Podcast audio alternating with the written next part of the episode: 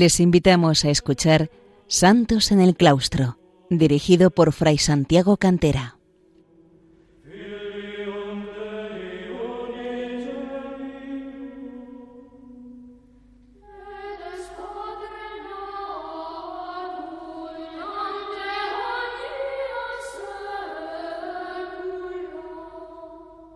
Bienvenidos, queridos oyentes de Radio María, a un programa más de Santos en el Claustro, el programa que venimos dedicando desde hace ya eh, bastantes meses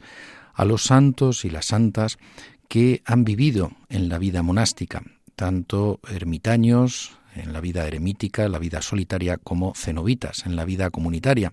en muy diversas ramas de esta vida claustral.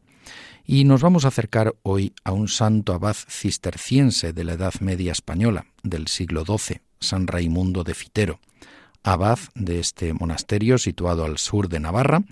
y eh, fundador de una de las órdenes militares hispánicas en la Edad Media, la Orden Militar de Calatrava, una de las dos más importantes, Calatrava y Santiago.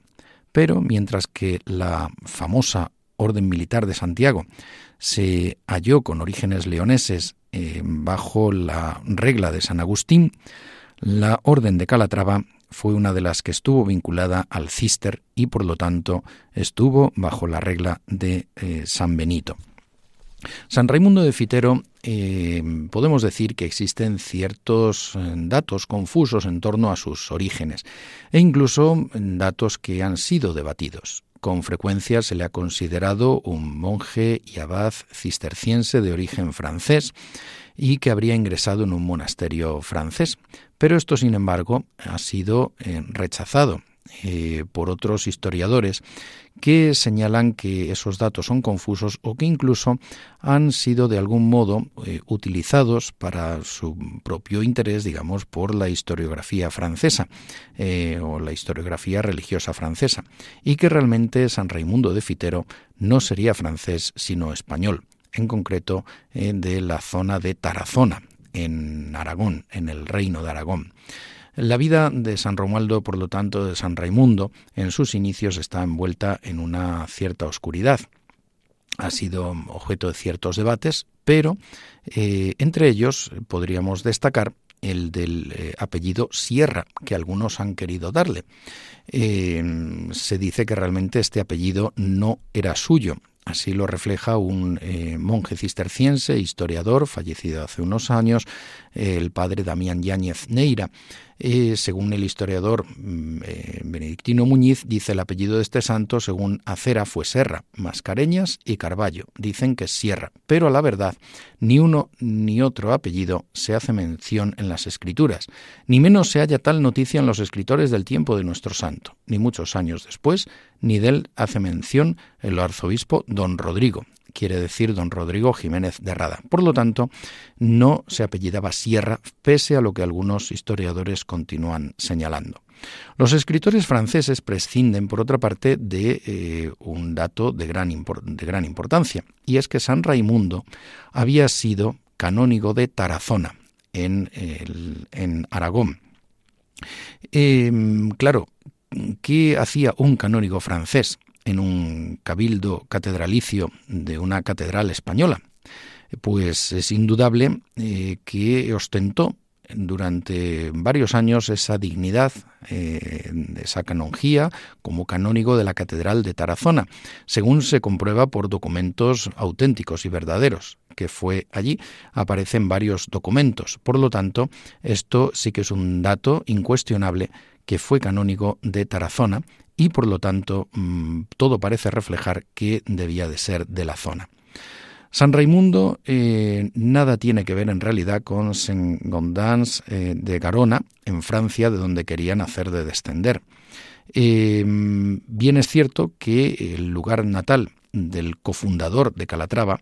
eh, que fue el venerable Diego Velázquez, a quien también haremos una referencia, eh, se sabe que era natural de la comarca de la Bureba, al norte de la provincia de Burgos, en torno a Briviesca. Este dato sí que es incuestionable. Sin embargo, es verdad que con respecto a San Raimundo de Fitero, pues existen esos, esos, esos datos un tanto confusos, pero podemos decir que la tradición casi unánime y más segura es la que hace a San Raimundo natural de Tarazona. Eh, la ciudad donde nació, en los últimos años del siglo XI o en los comienzos del siglo XII, y allí eh, vivió sus años de juventud y allí fue eh, canónigo del Cabildo Catedralicio. También se ha propuesto, por parte sobre todo de los historiadores franceses, que mm, iría a un monasterio francés, a Escala Dei, Escalera del Cielo, Escalera de Dios, para ingresar allí como monje cisterciense. Sin embargo, esto parece contradictorio. Realmente ya existía una fundación cisterciense en los años en que él era canónigo de Tarazona, próxima a toda esta zona.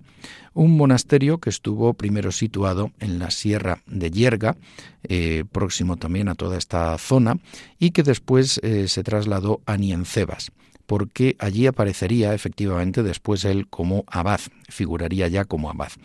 Em, por lo tanto, eh, da la impresión de que eh, donde realmente entró como monje cisterciense y pasó su noviciado fue en este monasterio de la Sierra de Yerga trasladado a Niencebas, de donde eh, se trasladarían posteriormente a Castejón y finalmente a la localidad de Fitero, donde se asentaría definitivamente el monasterio y abadía cisterciense. El lugar de Niencebas procedía, por lo tanto, de aquel de la Sierra de Yerga, eh, la, Sierra de Yerga era un lugar mm, difícil para la época del invierno y eh, había sido Alfonso VII quien les había concedido este lugar. Allí falleció el primer abad durando en 1144 y eh, le sucedería algo más tarde el antiguo canónigo de Tarazona, Raimundo. Eh, como nuevo abad. Y él sería el que asentaría la nueva fundación sobre bases ya eh, inamovibles, eh, llevándolo finalmente a Fitero. En 1148 sabemos con bastante certeza que asistió al capítulo general de la Orden Cisterciense y es mm, probable que allí conversase íntimamente con el Papa Eugenio III, discípulo de San Bernardo de Claraval y eh, antiguo monje cisterciense,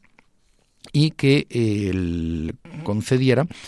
el eh, que mm, pudieran trasladarse al lugar de Niencebas, desde donde em, se trasladarían después a Castejón y finalmente en torno a 1150 a, la, a Fitero, lo que sería la que sería la gran abadía cisterciense de Fitero. Esto supondría realmente el nacimiento del primer monasterio cisterciense en España, en toda la península ibérica. En ocasiones se ha dicho que pudo ser Moreruela, en Zamora, pero parece todo mucho más probable que fuera este monasterio de Fitero, como también otra buena parte de la historiografía refleja. El pueblo de Fitero está situado sobre el río Alama, a mm, unos 100 kilómetros de Pamplona, 23 de Tudela, 89 de Logroño, 104 de Zaragoza y 86 de Soria. Los balnearios de eh, de Fítero son famosos. Allí en el siglo XIX los eh, frecuentaba el esposo de Isabel II, Francisco de Asís. Y el monasterio es indudablemente a día de hoy una joya arquitectónica cisterciense de la Edad Media ampliado en los siglos XVI y XVII, fue con San Raimundo desde el XII cuando se comenzaron eh, sus construcciones más importantes, pero fundamentalmente eh, desde unos años después de su muerte, hacia 1175, empezando por la cabecera de la iglesia. Las naves son del siglo XIII y se daría por acabado en 1247, cuando Rodrigo Jiménez de Rada Navarro, arzobispo de Toledo, otorgaría bula de indulgencias dictada por el Papa Pío Inocencio IV para aquellos que visitaren el monasterio el día de su dedicación. Después eh, se hicieron otras construcciones posteriores, con lo cual podemos observar así dos épocas constructivas fundamentales, la medieval en los siglos XII y XIII y la moderna en los siglos XVI y XVII. El momento en el que la figura de San Raimundo de Fitero comienza a brillar juntamente con eh, Fray Diego Velázquez es eh, a mediados del siglo XII, en concreto en los años 1157 y siguientes.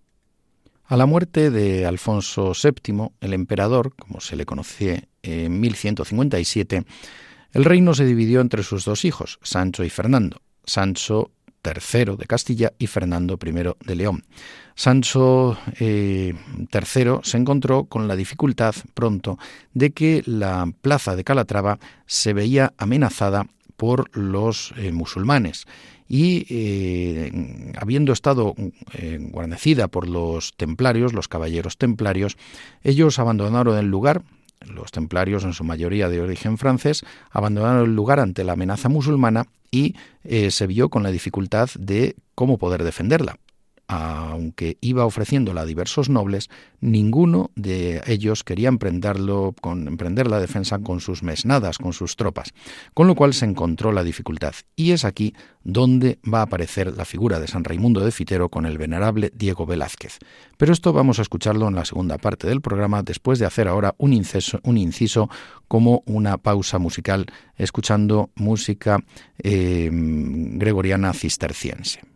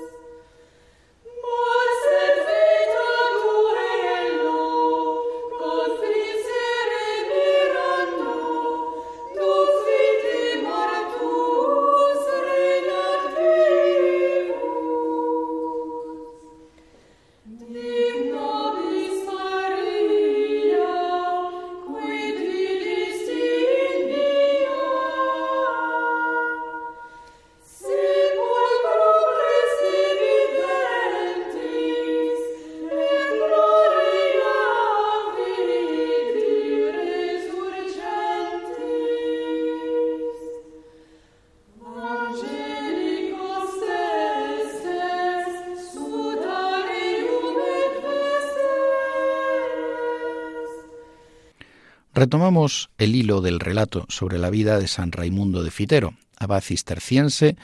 de,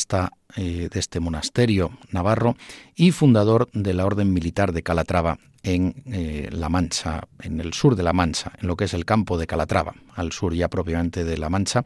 en, dentro de la actual eh, autonomía de Castilla-La Mancha. Como decíamos, el rey Sancho III de Castilla se encontró con la dificultad de eh, cómo defender la plaza, la fortaleza, la ciudadela de Calatrava la Vieja, situada en la ribera del río Guadiana, eh, que defendía los reinos cristianos. Ante el abandono de los templarios, había sido mm, conquistada diez años antes por las tropas cristianas,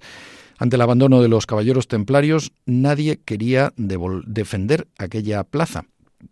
y entonces se encontró con una oferta que era la que menos se podía imaginar. Un abad cisterciense con un monje cisterciense se ofrecieron para defender con hombres que ellos reclutasen esta plaza.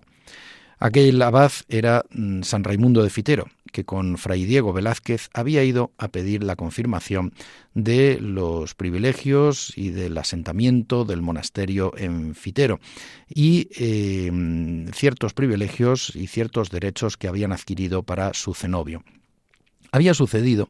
que eh, durante una noche Fray Diego Velázquez, al parecer, tuvo un sueño en el que eh, vio como una inspiración divina que encontrándose el rey con esta dificultad de no poder defender la plaza, eh, era para ellos, para quien la providencia divina estaba encomendando tal tarea. Eh, Fray Diego Velázquez, según nos cuentan algunos historiadores, entre ellos don Rodrigo Jiménez de Rada, sobrino de San Martín de Finojosa, también abad cisterciense, del que hablamos ya en otro programa,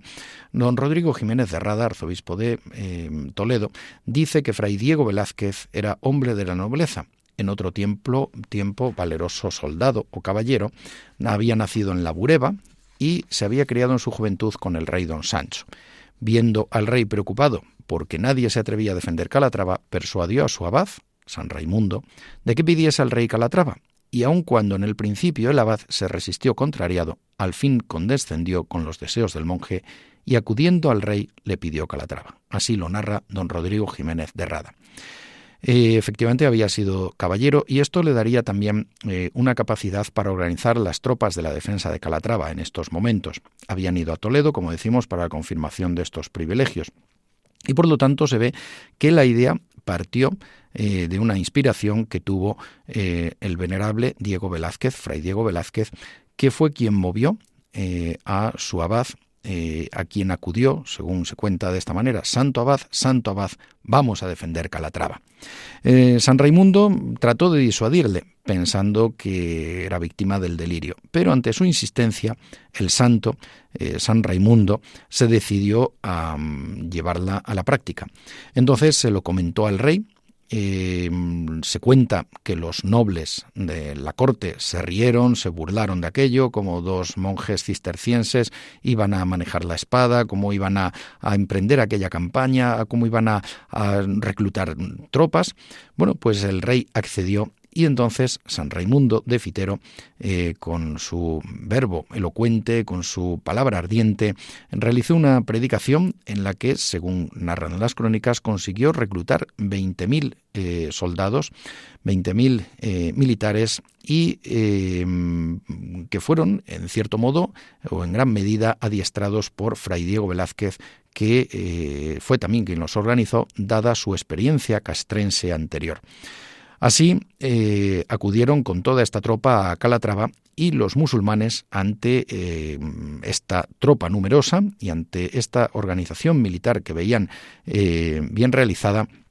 desistieron de atacar la, plaza, con lo cual el peligro musulmán desapareció y el rey Sancho III concedió de forma definitiva Calatrava a estos nacientes caballeros soldados de Calatrava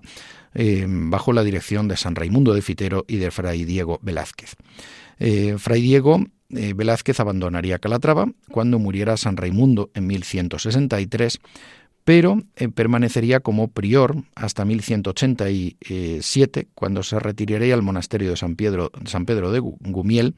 del que no sería abad, pero viviría allí como un simple monje en el monasterio hasta 1196. Los restos permanecieron en un sarcófago de la piedra de, la, de piedra en la iglesia de San Pedro de Gumiel y después de la desamortización en 1835 fueron trasladados al cementerio de Aranda de Duero, donde no se sabe exactamente mm, cómo se podrían identificar, dado que están en una fosa común desde mediados del siglo XX. Esto con relación a Fray Diego Velázquez, a quien en el menologio de la orden cisterciense se le considera como, mm, eh, como un propiamente un santo, un verdadero santo, y eh, tiene la categoría de venerable. Con respecto a San Raimundo de Fitero, después de este triunfo de Calatrava, eh, triunfo propiamente por eh, haber conseguido rechazar la amenaza musulmana, no llegó a presentarse entonces un ataque abierto, puesto que los musulmanes retrocedieron, se retiraron. Los cuatro o cinco años de vida que vivió aún, hasta 1163, en que moriría, se dedicó a perfilar el nuevo, la nueva orden, la orden militar, desde su retiro en Ciruelos, junto a Toledo, donde murió allí el 15 de marzo de 1163. Sus restos mortales, los de San Raimundo, permanecerían allí en Ciruelos hasta que fueran trasladados en el siglo XV al monasterio cisterciense de Montesión, próximo a Toledo, en la ribera del Tajo, y que sería la cuna de la reforma cisterciense española de Fray Martín de Vargas en el siglo XV, justamente, eh, y cuna también de la congregación cisterciense de Castilla, de estas nuevas congregaciones cistercienses y benedictinas que surgieron en la Baja Edad Media. Allí estuvo hasta 1835, año de la desamortización liberal de Mendizábal, en que al ser expulsados los monjes los llevaron, eh, llevaron sus restos a la Catedral de Toledo, donde se hallan y se veneran actualmente. Podemos contar alguna anécdota curiosa relativa a los momentos en que estos dos monjes cistercienses, eh, abad y monje, asumen la defensa de Calatrava eh, se cuenta que el rey Sancho III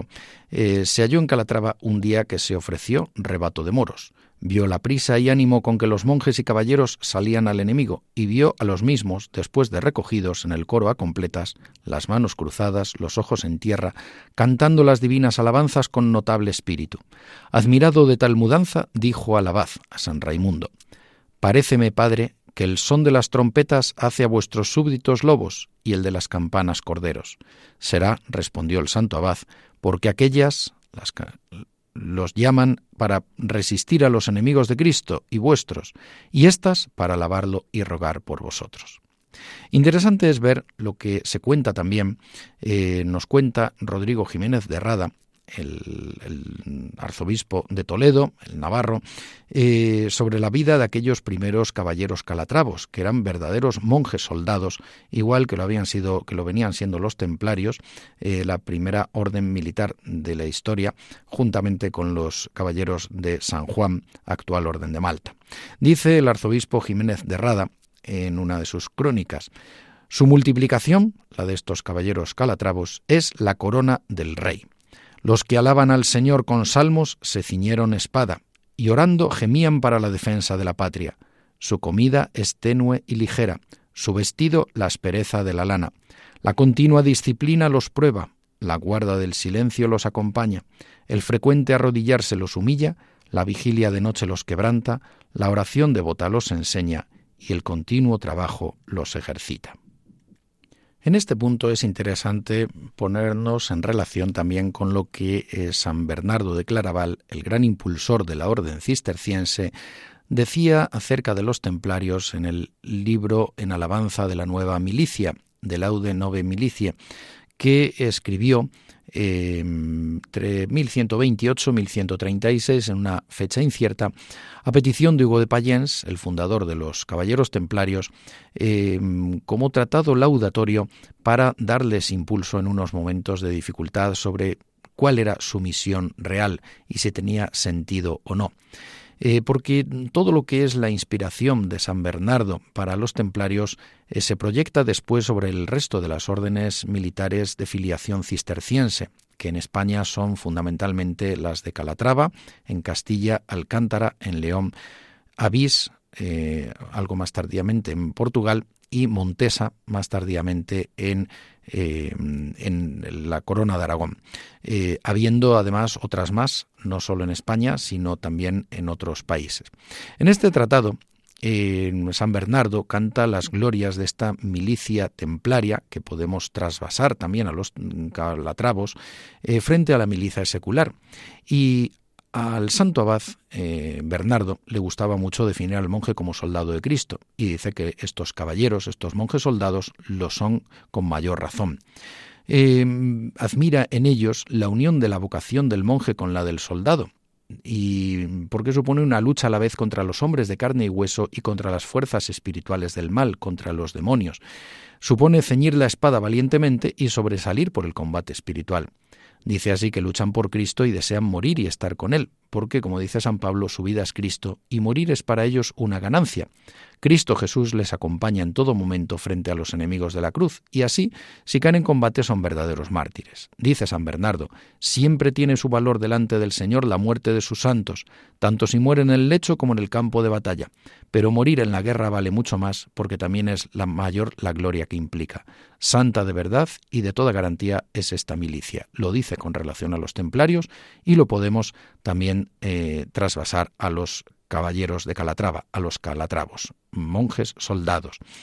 También San Bernardo justifica el valor cristiano de la milicia y señala que no existe condenación eclesiástica sobre ella, porque en la misma doctrina evangélica no existe. Así, San Juan Bautista no recriminó a los soldados que acudieron a él su profesión militar, su profesión castrense. Lo único que les pidió fue no extorsionar al pueblo, pero eh, no les dijo en ningún momento que obraban mal con su profesión. Eh, San Bernardo habla de esta milicia de Dios, de esta milicia de Cristo, exalta sus virtudes y su modo de vida, la gran disciplina y obediencia, la austeridad y la pobreza, la vida en común, la castidad, la comunidad de bienes, la unidad de espíritu y el vínculo de la paz, la preparación militar, el compañerismo interno y la ausencia de prerrogativas por su alcurnia, la preparación militar, el rechazo del ocio vano, la tonsura del cabello como los monjes, el anhelo de la victoria y no de la gloria, el combate ordenado, la unión de mansedumbre y fiereza hasta el punto de que yo no sé cómo habría que llamarles, si monjes o soldados, dice San Bernardo. Creo que para hablar con propiedad sería mejor decir que son las dos cosas. Dios se los escogió para sí y los reunió de todos los confines de la tierra, dice de los templarios, pero también lo podemos decir para los calatravos, que serían principalmente españoles. Además, dice, esperan la victoria del Dios de los ejércitos, es Yahvé Sabaoth, Deus Sabaoth, no de sus propias fuerzas. Y así San Bernardo ofrece un modelo de caballero totalmente distinto de aquel del caballero secular. Es una, eh, una moralización, es una forma de eh, dar un sentido lleno y de dar una moral a la caballería eh, cristiana y de crear además una mm, caballería cristiana que es una verdadera orden religiosa con carácter militar. Estas serán las órdenes militares que, como decimos en España, fundamentalmente surgieron algunas tan eh, de tanto prestigio como Alcántara, Calatrava, Avís, Montesa o fuera del ámbito de las órdenes vinculadas al Cister, también la Orden Militar de Santiago. Decirles, para terminar, que existe también eh, una rama femenina. Hoy la Orden Militar de Santiago eh, la Orden Militar de Calatrava y las demás órdenes militares, son ya órdenes nobiliarias, con algunas funciones eh, meramente de tipo religioso, eh, asociativo y también benéfico y cultural. Desde el siglo finales del siglo XV, los reyes católicos los pusieron bajo su mando, bajo el mando del rey Fernando, y por lo tanto mm, tienen también esa vinculación a la corona. Em, además de esto, eh, como herencia, podemos decir que también existen eh, algunas unidades militares de caballería del, del, ejército de tierra, del arma de caballería, vinculadas en sus nombres y en su historia a estas órdenes, y así existen, han existido regimientos de caballería con esta vinculación. Existen varias asociaciones eh, que quieren heredar el sentido de estas órdenes militares en el sentido de una defensa hoy a través de la cultura eh, y de la labor social, una defensa de la cristiandad y una promoción de la vida cristiana, eh, también a nivel espiritual, y también recordar, eso sí, que existen unas religiosas calatravas, monjas cistercienses, con dos monasterios en España, uno trasladado desde Madrid, se había trasladado ya de varios lugares, actualmente a mm, Moralzarzal, y cerca de Becerril de la Sierra, Moralzarzal, y otro en Burgos. Son las monjas cistercienses calatravas, que son quizá la herencia más directa junto con la orden militar ya convertida en orden eh, nobiliaria. Esta rama femenina se encargaba sobre todo de orar por el buen éxito de su rama masculina. Pues eh, encomendándonos a la intercesión de San Raimundo de Fitero, les dejamos eh, con este programa que pueden escuchar de nuevo en el podcast y recordándoles que pueden escribir a santos en el claustro Que Dios les bendiga.